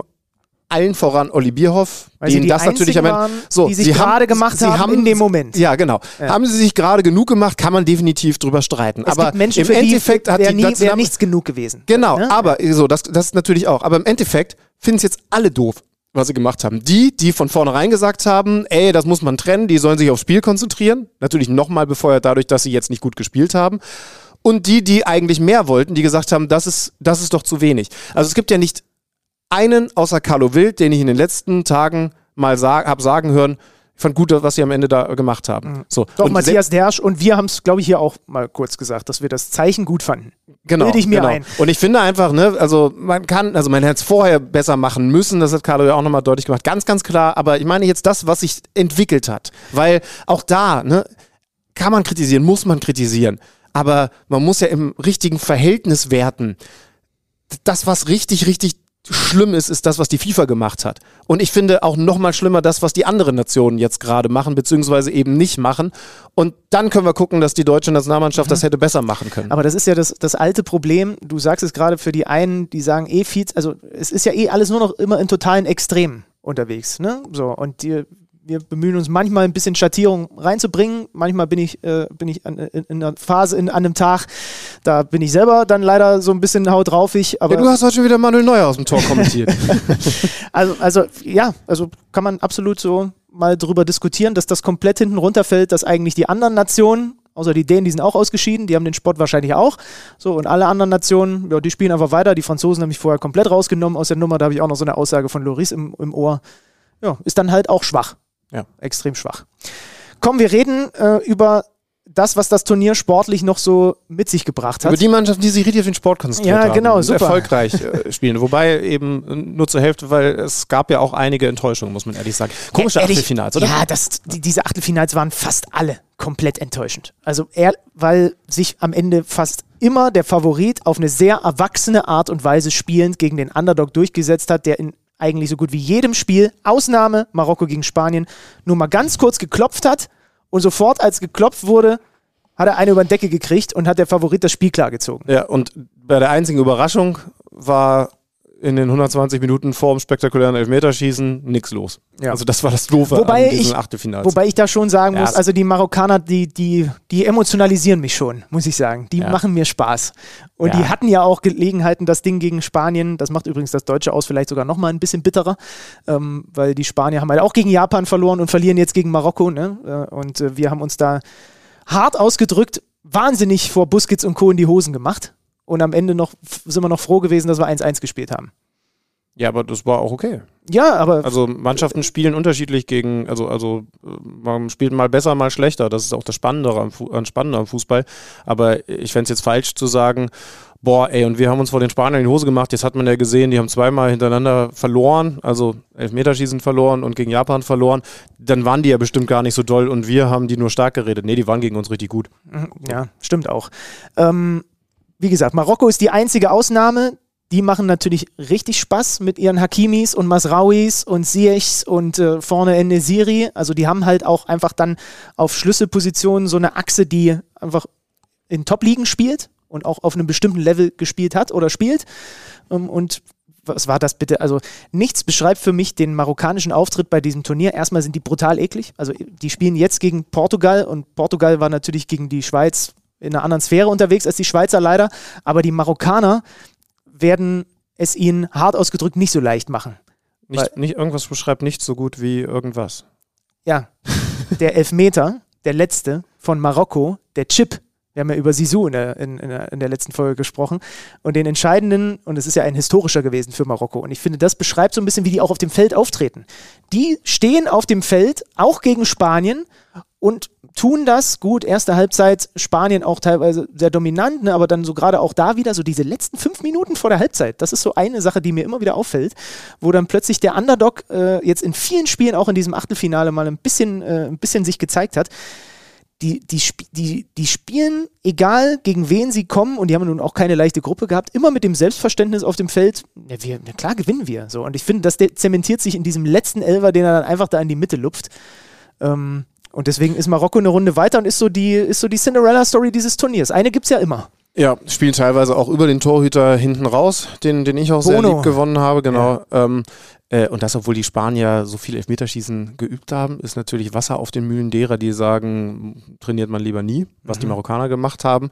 Ähm, man muss schade. übrigens schon nochmal sagen, ne, das war jetzt sehr enttäuschend von den Spaniern. Also, wenn ich sage, gegen Deutschland waren sie gut, dann heißt das nicht, dass das jetzt ja toll war, ähm, weil sie ja eigentlich äh, doch immer gut spielen. Nee, jetzt fand ich es wirklich auch, auch ängstlich und zu vorsichtig.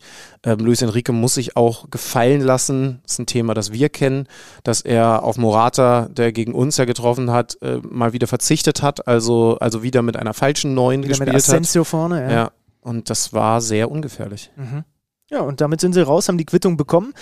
Die anderen äh, Favoriten haben sich heute mit Portugal, das habe ich ja gerade eben noch kommentiert, gegen die Schweiz, von denen ich echt dachte, sie könnten es ihnen schwerer machen, Mhm. ganz klar durchgesetzt. Da ist die Geschichte natürlich Gonzalo Ramos, der heute für CR7 im Sturmzentrum, äh, ich bin ganz aufgeregt geworden, als ich auf die Startelf geguckt habe und ich klebe mir dann ja immer oder mit den Magneten mache ich ja immer die Zettel der Spieler so in der und habe hab geguckt und geguckt und geguckt, aber Ronaldo nicht von Beginn an drauf und das war natürlich die Mega-Story und ausgerechnet der Mann, den Fernando Santos dann für ihn bringt, macht drei Tore.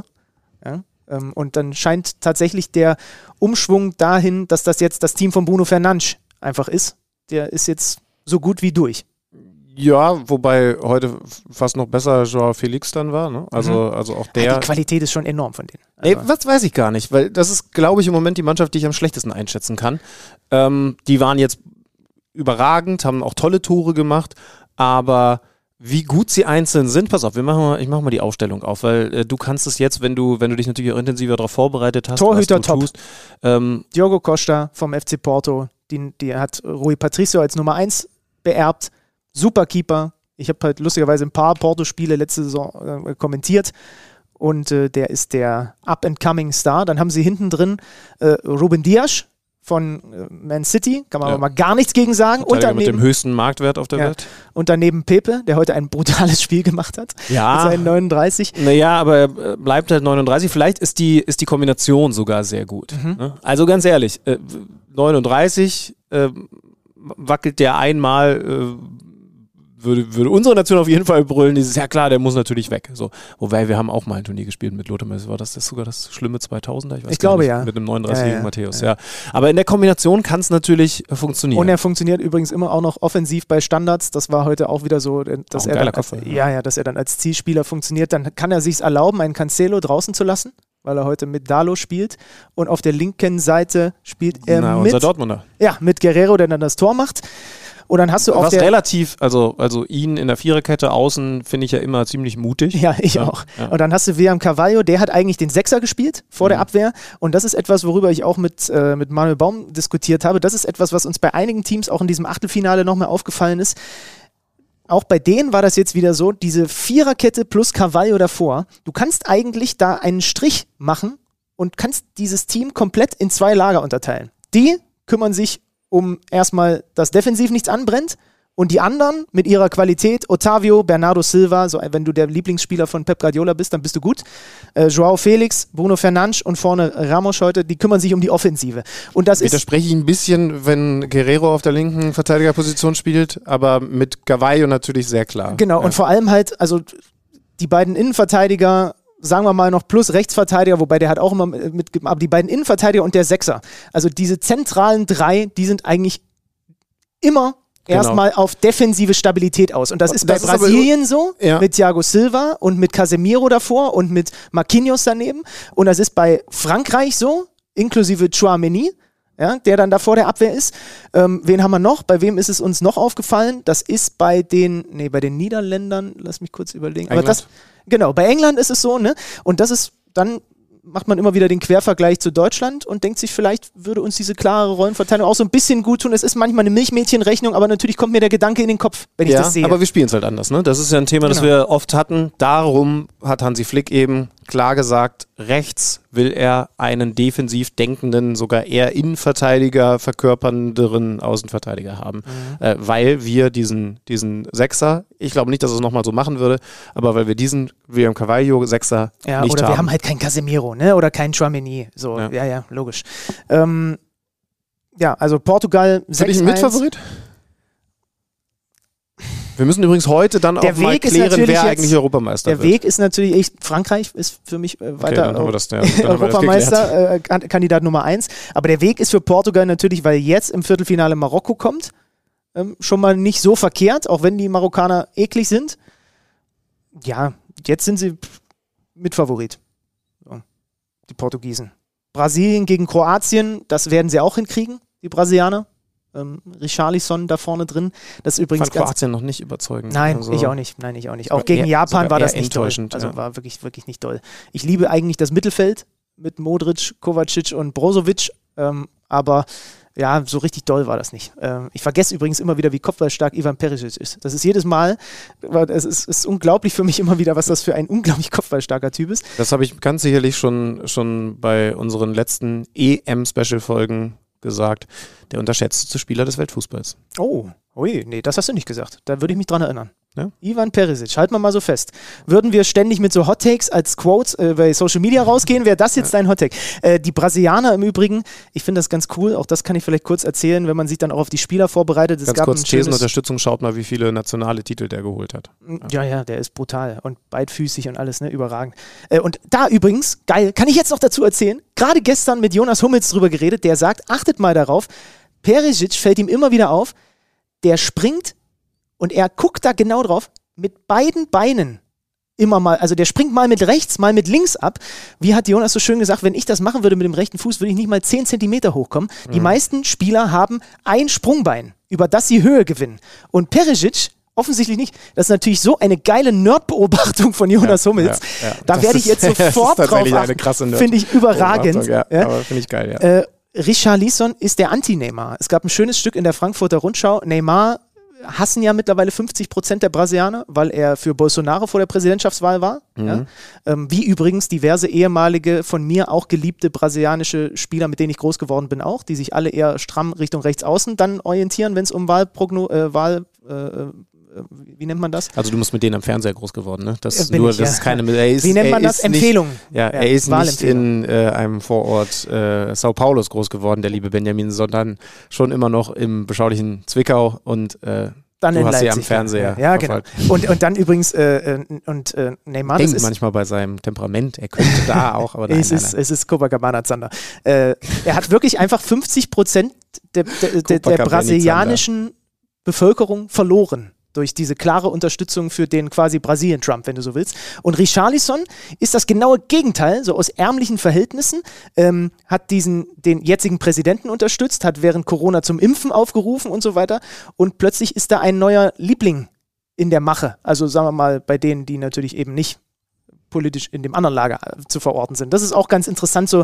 Und er ist natürlich ein ganz feiner Fußballer, ne? was die da für Tore es geschossen haben gegen auch, Südkorea. Also, also du, du kannst den richtigen Politiker unterstützen, aber du bekommst noch mehr Rückhalt in der Bevölkerung, wenn du Seitfallzieher oder verrückte Tore machst.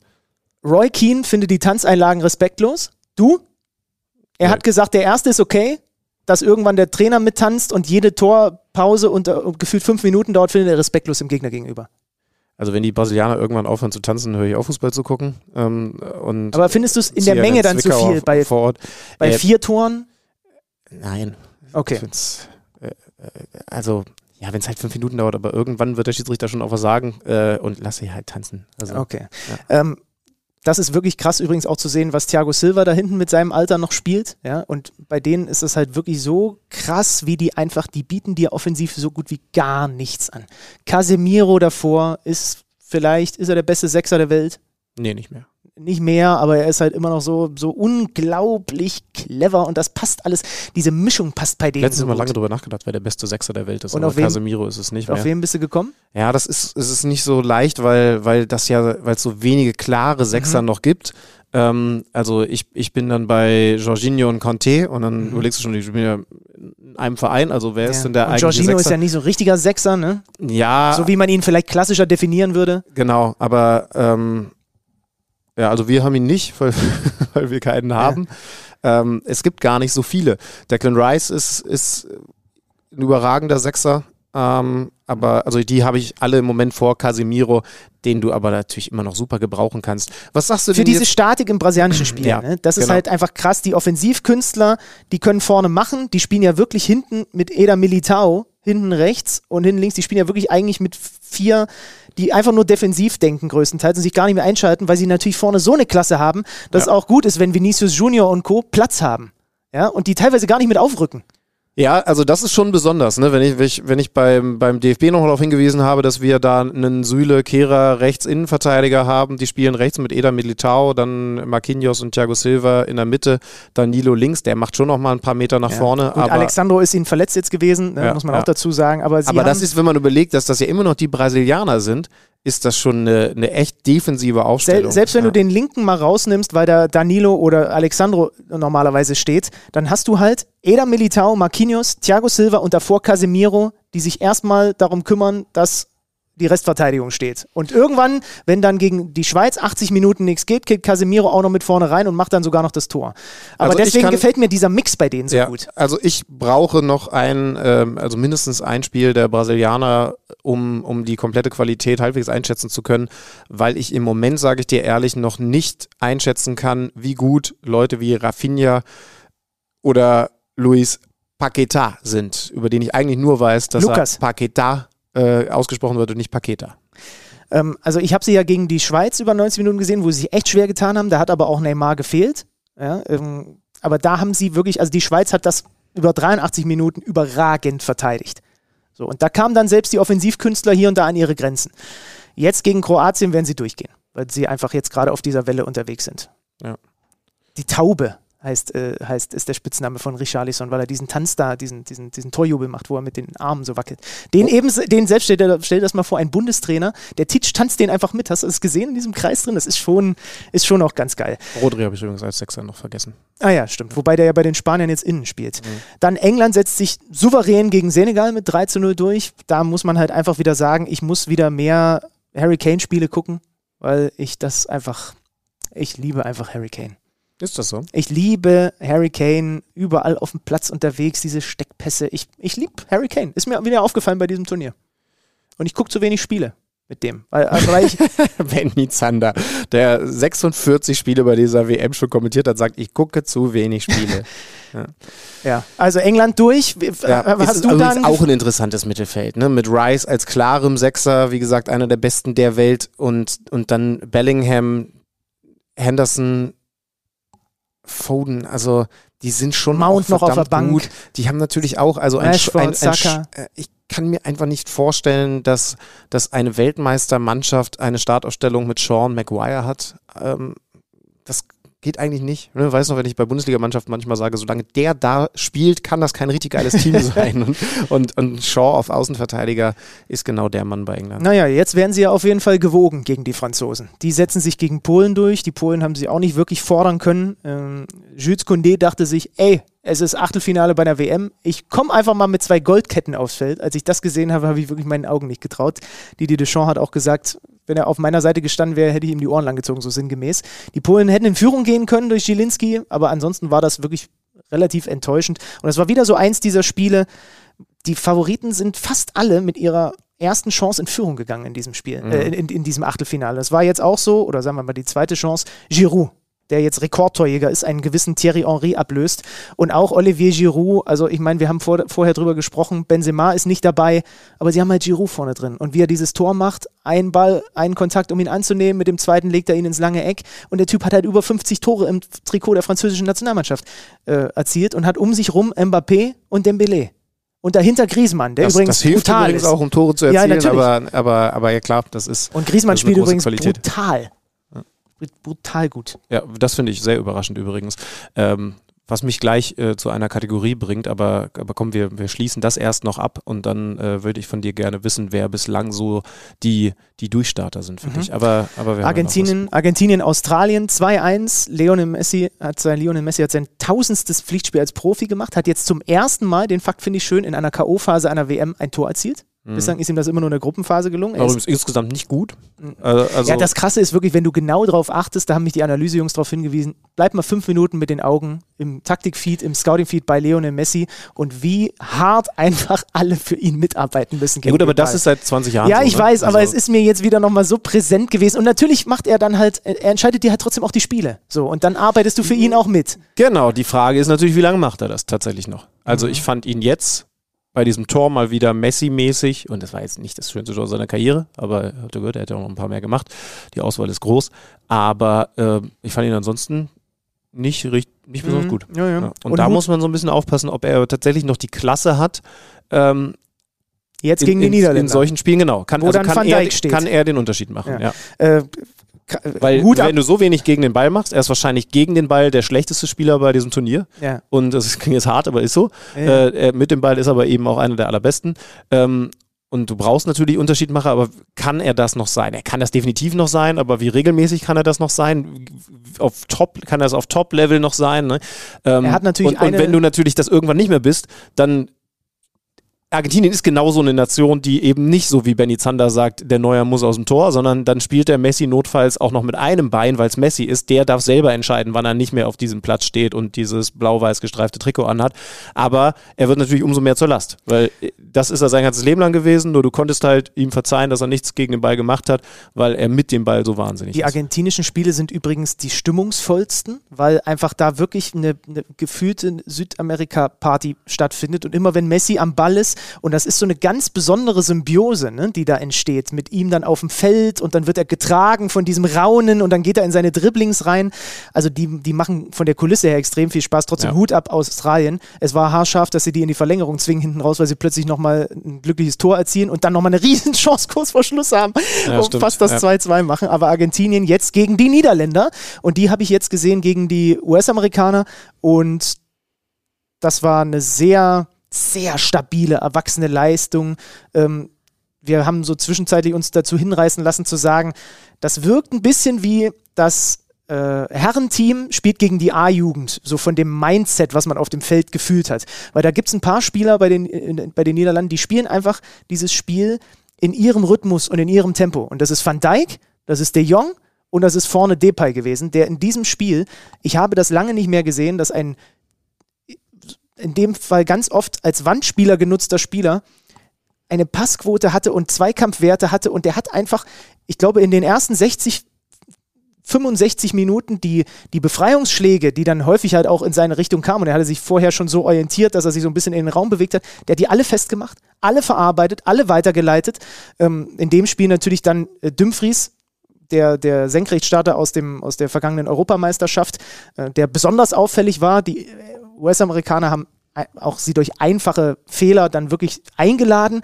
Aber das ist schon krass, dass diese Achse so, ähm, so funktioniert. Das, das ist schon auffällig. Also Virgil van Dijk spielt einfach brutal sein Spiel darunter. So. Und Frankie de Jong davor und mit Depay und dann hast du halt schon mal so eine zentrale Achse, äh, die funktioniert. Und dann macht Dumfries Alarm über die Außenbahn. Ich finde immer blind auf der anderen Seite, das müsstest du eigentlich versuchen, als Gegner viel mehr zu attackieren. Das haben die US-Amerikaner äh, überhaupt nicht hingekriegt. Also äh, blind ist der Shaw äh, ja, Hollands. Genau, ja. genau.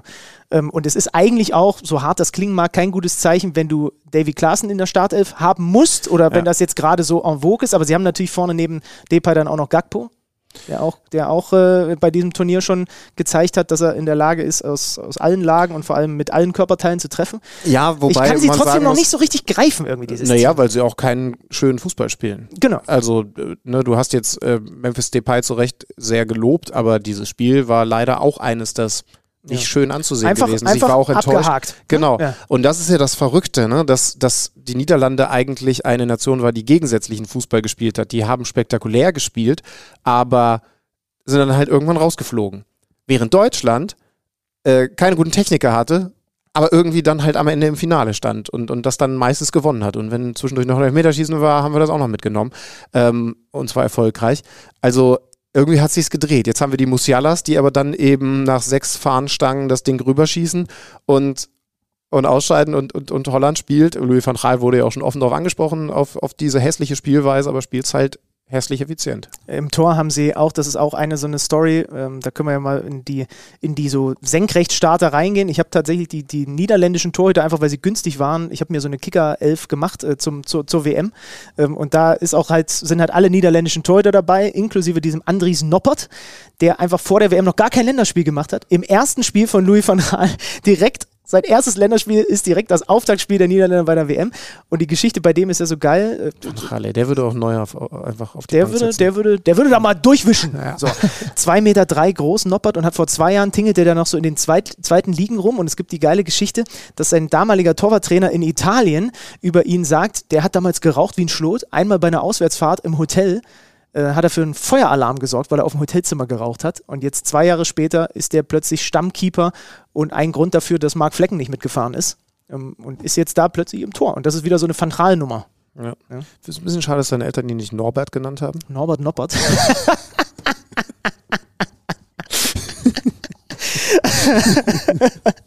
Aber sonst finde ich ihn auch super. Ja, okay. Also Senkrechtstarter in dem Team natürlich durch die ersten drei Spiele Gakpo, der endgültig irgendwohin jetzt groß wechseln wird und ja. Eindhoven wird viel Geld für ihn bekommen. Das so. ist übrigens immer schön bei so Weltmeisterschaften, weil du ja eigentlich, wenn man zurückblickt, immer irgendwelche Typen hast, die dir dann auffallen, die sich so reinspielen. Und natürlich ist Gagbo ein Fall, den man vorher auch erahnen konnte, weil alle schon gesagt haben, der ist ja ein großes Talent und der ist ja nicht umsonst jetzt als Stammspieler bei den Niederlanden angereist.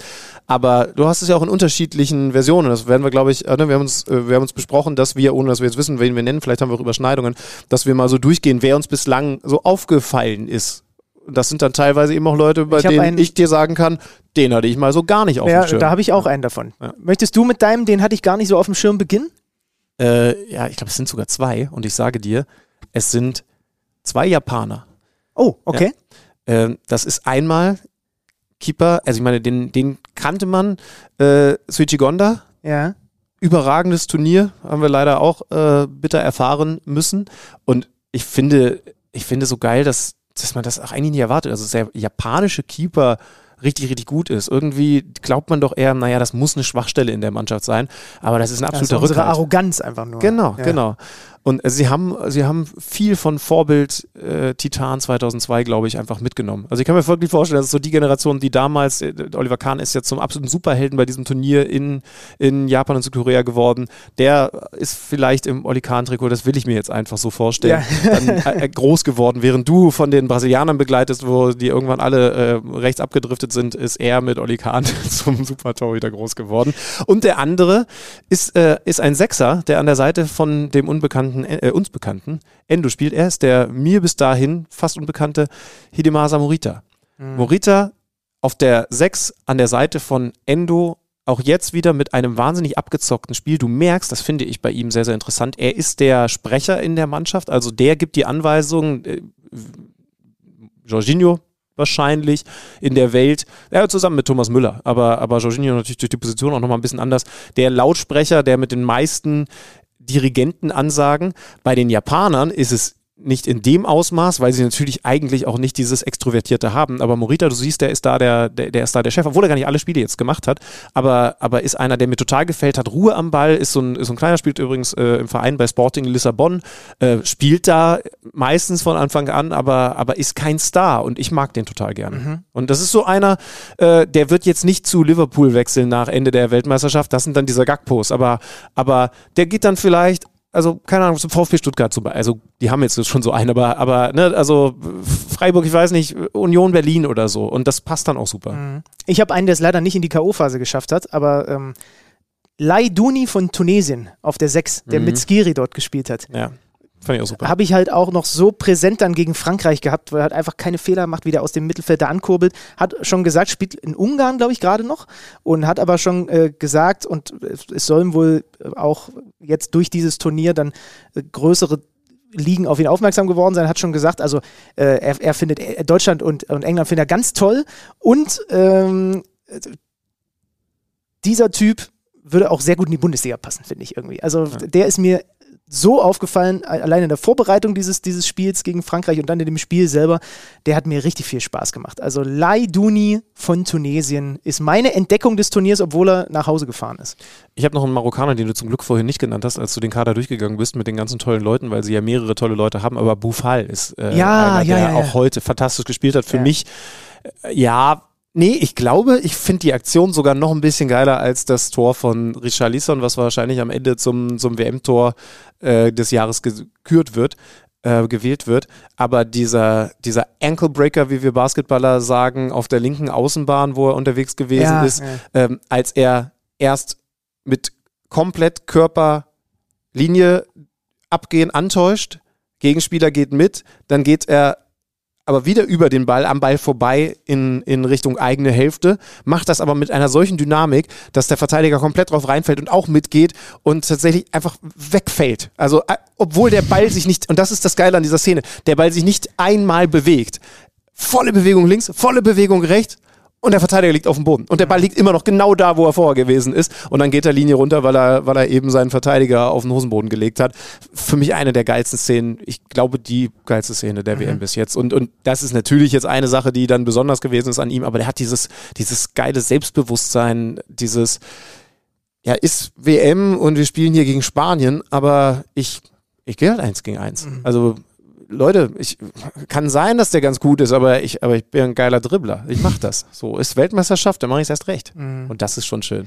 Ja, ich habe ansonsten niemanden mehr, der wirklich mir vorher so gar nicht auf dem Zettel war. Ansonsten sind das einfach so Spieler ähm, wie also ich bin ja immer schon, wer diesen Podcast länger hört, ich bin, ich bin ja schon relativ großer Breel Embolo-Fan und jetzt hat er endlich diese Produktivität noch dazu. Zwei Tore gemacht, hat vorne keinen leichten Job da, in, hat heute direkt im ersten Laufduell von Ruben Dias direkt mal den Ellbogen, aber komplett an den, an, an den Kiefer gekriegt. Ähm, und jetzt, äh, der knipst aber jetzt richtig regelmäßig. Äh, bei Monaco auch, sieht auch gut aus, die, die Quote dieses Jahr. Und ähm, ich mochte den ja schon immer. Der hat ja dann diese eine so richtig schlimme Verletzung gehabt, als er in Deutschland war. Ne? Und ich finde das irgendwie schön, einfach zu sehen, dass der jetzt auf so einem Level ankommt. Finde ich gut ich bin mir sicher, in mehr als nur einem anderen WM-Land, außer diesem hier, gibt es auch einen Podcast, wo, wo zwei Dudes, keine Ahnung, in Costa Rica oder so, durchsprechen, wer bislang so ihr Spieler war, der ihnen aufgefallen ist. Und ich glaube, also Musiala ist eigentlich schon zu gut dafür, ja. aber Füllkrug wird bestimmt von einigen genannt worden sein. Ja, wo kommt der haben, den her? hatte ich gar nicht gewusst. Ich habe das mal geschaut, Bremen, und der war sogar noch zweite Liga. ne, das, ist, das ist ja Wahnsinn. Hast du den Abschluss gesehen, so ganz trocken unter das Dach gepfeffert, äh, was auch immer Dach auf Costa Ricanisch, das ja die Landessprache heißt. Das weiß ich nicht, aber den hatten wir ja logischerweise schon auf dem Schirm. Ähm, haben wir ansonsten noch, nee, das mit dieser so ein bisschen Aufteilung Defensivblock, Offensivblock hatten wir schon mal so leicht angerissen. Ähm, haben wir noch Tendenzen? Also was, was ich zum Beispiel, das ist jetzt nicht komplett aktuell, aber eine Sache kann ich sagen, man hat ja vor dem Turnier darüber gesprochen, Standardsituationen, können, ne, war zum Beispiel bei der Europameisterschaft letztes Jahr bei den Dänen so ein Riesending, wir haben den Standardtrainer von ihnen abgeworben und so. Jetzt ist es in diesem Jahr so, dass... Hat nicht gut funktioniert. Äh, ja, hat nicht gut den funktioniert. Und generell die Standards bei diesem Turnier, also die Ecken, da habe ich die Zahlen mal bekommen. Normalerweise, finde ich auch ganz interessant, ist jede 30. Ecke im Schnitt in der Bundesliga drin. Wer, es gab eine Phase, ich glaube bis vor drei oder vier Tagen war es bei diesem Turnier jedes 65 oder so. Also die haben gar nicht funktioniert. Äh, hm, ist jetzt, kein naja, standardlastiges. Jetzt, jetzt, natürlich heute jetzt, jetzt rutscht es ein bisschen wieder ja. zurück, genau. Mhm. Aber es war lange kein standardlastiges Turnier und wir können vielleicht auch noch mal generell sagen, die spielerische Qualität dieses Turniers, man hatte ja so gemutmaßt, was wird das für eine WM? Mitten in der Saison, die sind alle im Saft, die kommen direkt von ihren Teams, es gibt keine große Vorbereitung. Ich bilde mir ein, dass man das bei vielen Teams, die halt nicht diese individuelle Qualität haben, die dann auch ohne große Vorbereitung funktioniert, weil du halt Mbappé hast und weil du diese Topstars hast. Aber bei den anderen Teams, ich finde, sieht man oft, erstens, dass jetzt die teilweise auch schon ein bisschen müder sind, aber auch, dass es schon hilft, vor so einem Turnier eine zusammengewürfelte Truppe mal für vier Wochen zusammen zu haben. Also ich finde ja, das, spielerische, ich finde das spielerische Niveau teilweise sehr überschaubar. Das total. Ich fand die Achtelfinals jetzt eben leider auch sehr enttäuschend, aber ich habe doch die große Hoffnung, dass das in den Viertelfinals, wenn dann jetzt mehrere Schwergewichtsduelle stattfinden, anders wird. Mir ist noch eine Sache aufgefallen, die ich jetzt bei dieser Weltmeisterschaft sehr deutlich wahrnehme und äh, ich nehme es mal mit auch in die Bundesliga und in die Champions League, wenn sie dann wieder losgeht. Ich habe das Gefühl, der, dass wir eine aussterbende Position haben. Na? Der abkippende Sechser. Hm, kann ich vom Augentest her nicht ganz bestätigen, zumindest bei den Spielen, die ich hatte. Gab es mhm. ihn immer mal, situativ, nicht oft. Deutschland hat ihn eingestellt. Mhm. Es gab äh, also äh, ganz selten mal, aber da, das waren gefühlt eher Situationen, in denen Gündogan gesagt hat, jetzt will ich einfach auch mal den Ball haben, mhm. aber nicht als taktisches Element. Übrigens, mit Gündogan haben wir genau darüber mal geredet, wenn du dich daran erinnerst. Pep Guardiola verbietet es ihm bei Manchester City, mhm. das zu machen. Pep Guardiola ist ja jemand, über den man gerüchteweise sagt, dass der Dinge schon auch ein bisschen schneller erkennt als andere Trainer ja. auf der Welt. Ich könnte mir vorstellen, dass das ein Trend ist. Warum sagt Pep Guardiola ihm das? Weil du, wenn du dich hinten reinkippen lässt, im Mittelfeld Unterzahl hast. Bei der EM Und, haben wir über Toni Kroos noch, glaube ich, gesprochen genau. letztes Jahr. Ne? Genau Und interessant ist, ja. dass die deutsche Mannschaft in den Nations League Spielen noch sehr viel mehr abkippende Sechser, entweder Kimmich oder Genoan hatte. Und, äh, Spannend, okay. ja, und, und jetzt haben sie das nicht gemacht. Wir haben das bei unseren Analysen eben auch erwähnt, dass das ein Stilmittel ist. Das haben sie fast komplett weggelassen. Bei Deutschland ist es, ist es eben durch diese Dreierkette den Dreieraufbau zu erklären. Ne? Dann kippst du da nicht auch noch rein. Aber ich habe das Gefühl, dass Trainer immer mehr einsehen, dass es nicht nötig ist.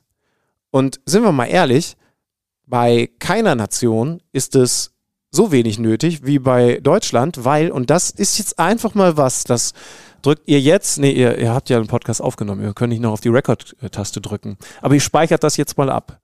These, das nächste, was wir erleben werden, ist das, was wir bislang, ich glaube, nur Ah, es wird noch ein, zwei andere geben, aber nur äh, so richtig augenscheinlich beim HSV mit Heuer Fernandes erleben.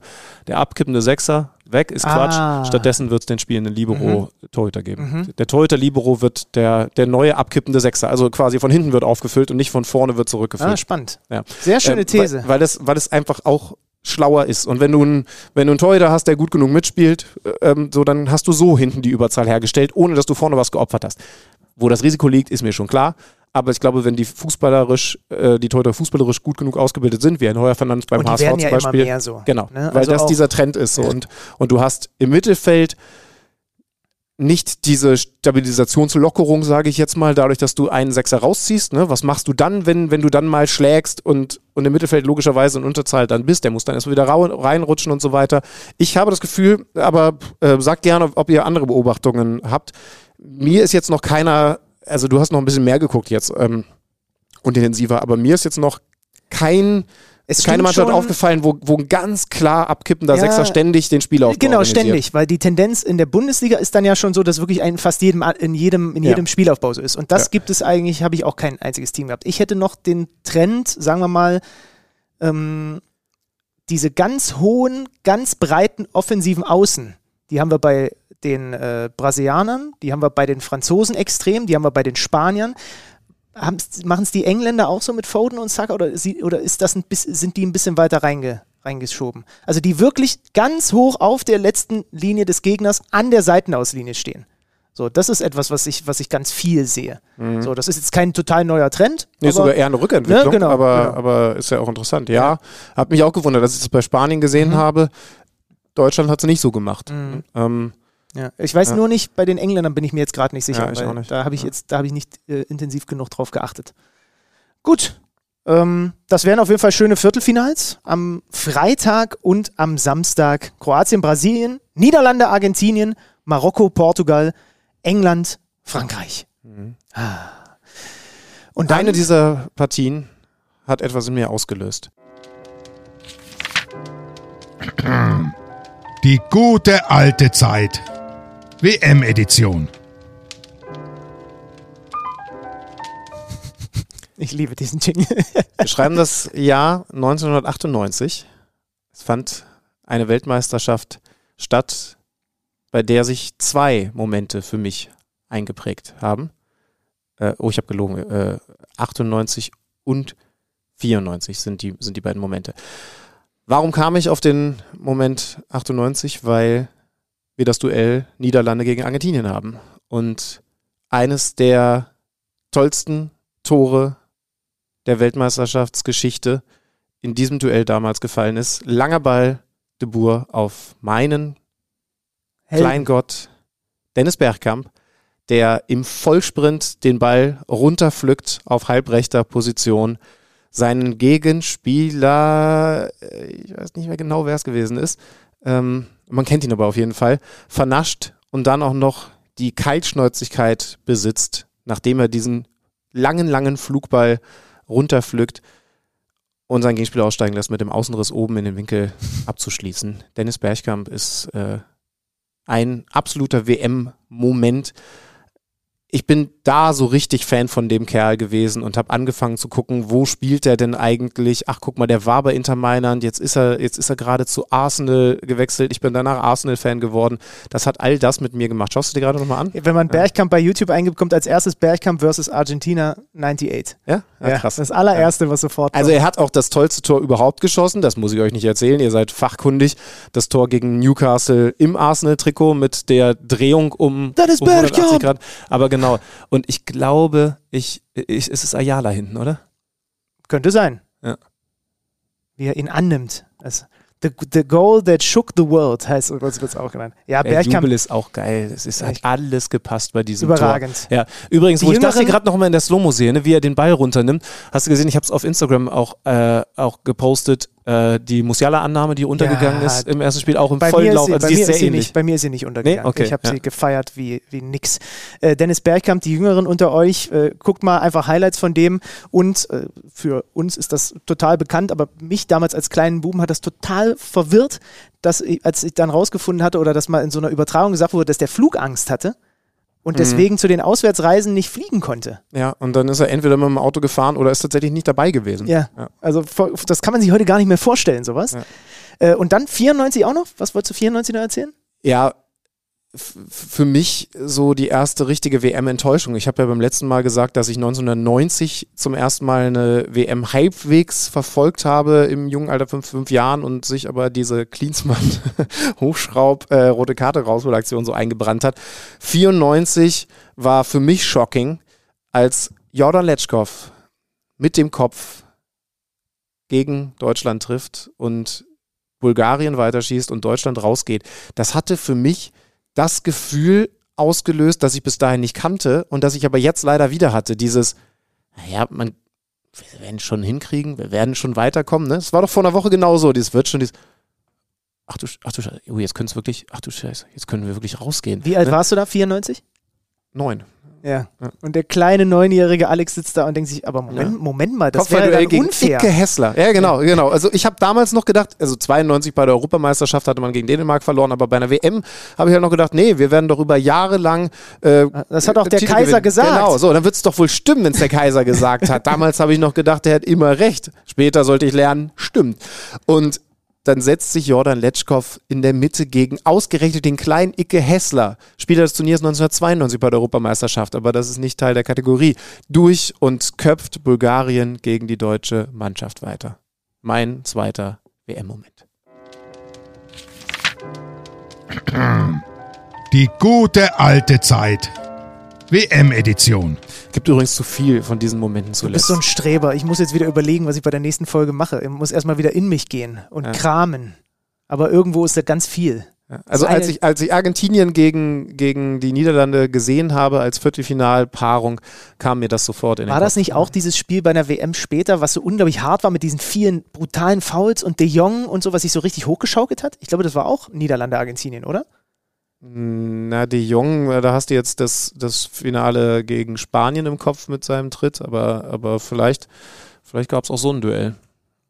Ja, ist egal. Hier, Ja. Google, hier googelt der Chef noch selbst. Das machen wir äh, dann bei nächster Gelegenheit. Wir sind dann wieder zu hören. Wahrscheinlich ein bisschen später, nicht ganz so aktuell wie heute nach dem Viertelfinale, weil da haben wir ein bisschen terminliche Kollision.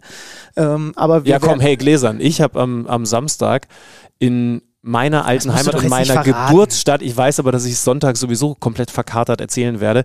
Ich habe Weihnachtsboseln. Du weißt mittlerweile, was Boseln für eine Sportart ist, ne? Ja, das ist das, wo er Ja. diesen Ball übers Feld werft Ja, und hinterherläuft. Ja, Hab ich noch nie und, verstanden. Und, und hinter, hinter uns ist noch ein Bollerwagen mit viel Alkohol und entsprechend wird es mir dann am Sonntag gehen, aber ich muss es irgendwie hinkriegen, am Samstagabend dieses Topspiel Frankreich gegen England zu schauen. Ja, klar. Ich werd, Ja. Das, das werde ich kommentieren. Niederlande, Argentinien am Tag zuvor. Also die beiden Kracher Okay, werde ich mir genau angeguckt haben aus allen Winkeln.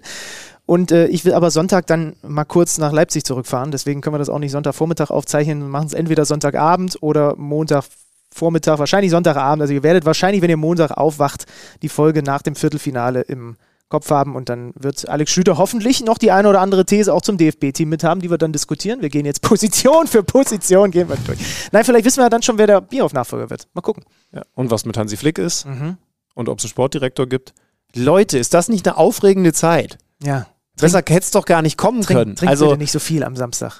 Trinken ist eh uncool. Wir haben auch junge Hörer. Trinken ist Mist. Trinkt alkoholfrei oder am besten Wasser. und hört Podcast. Ja. Bis Sonntag. Tschüss. Kicker meets the Zone, der Fußball-Podcast. Präsentiert von Tipico Sportwetten mit Alex Schlüter und Benny Zander.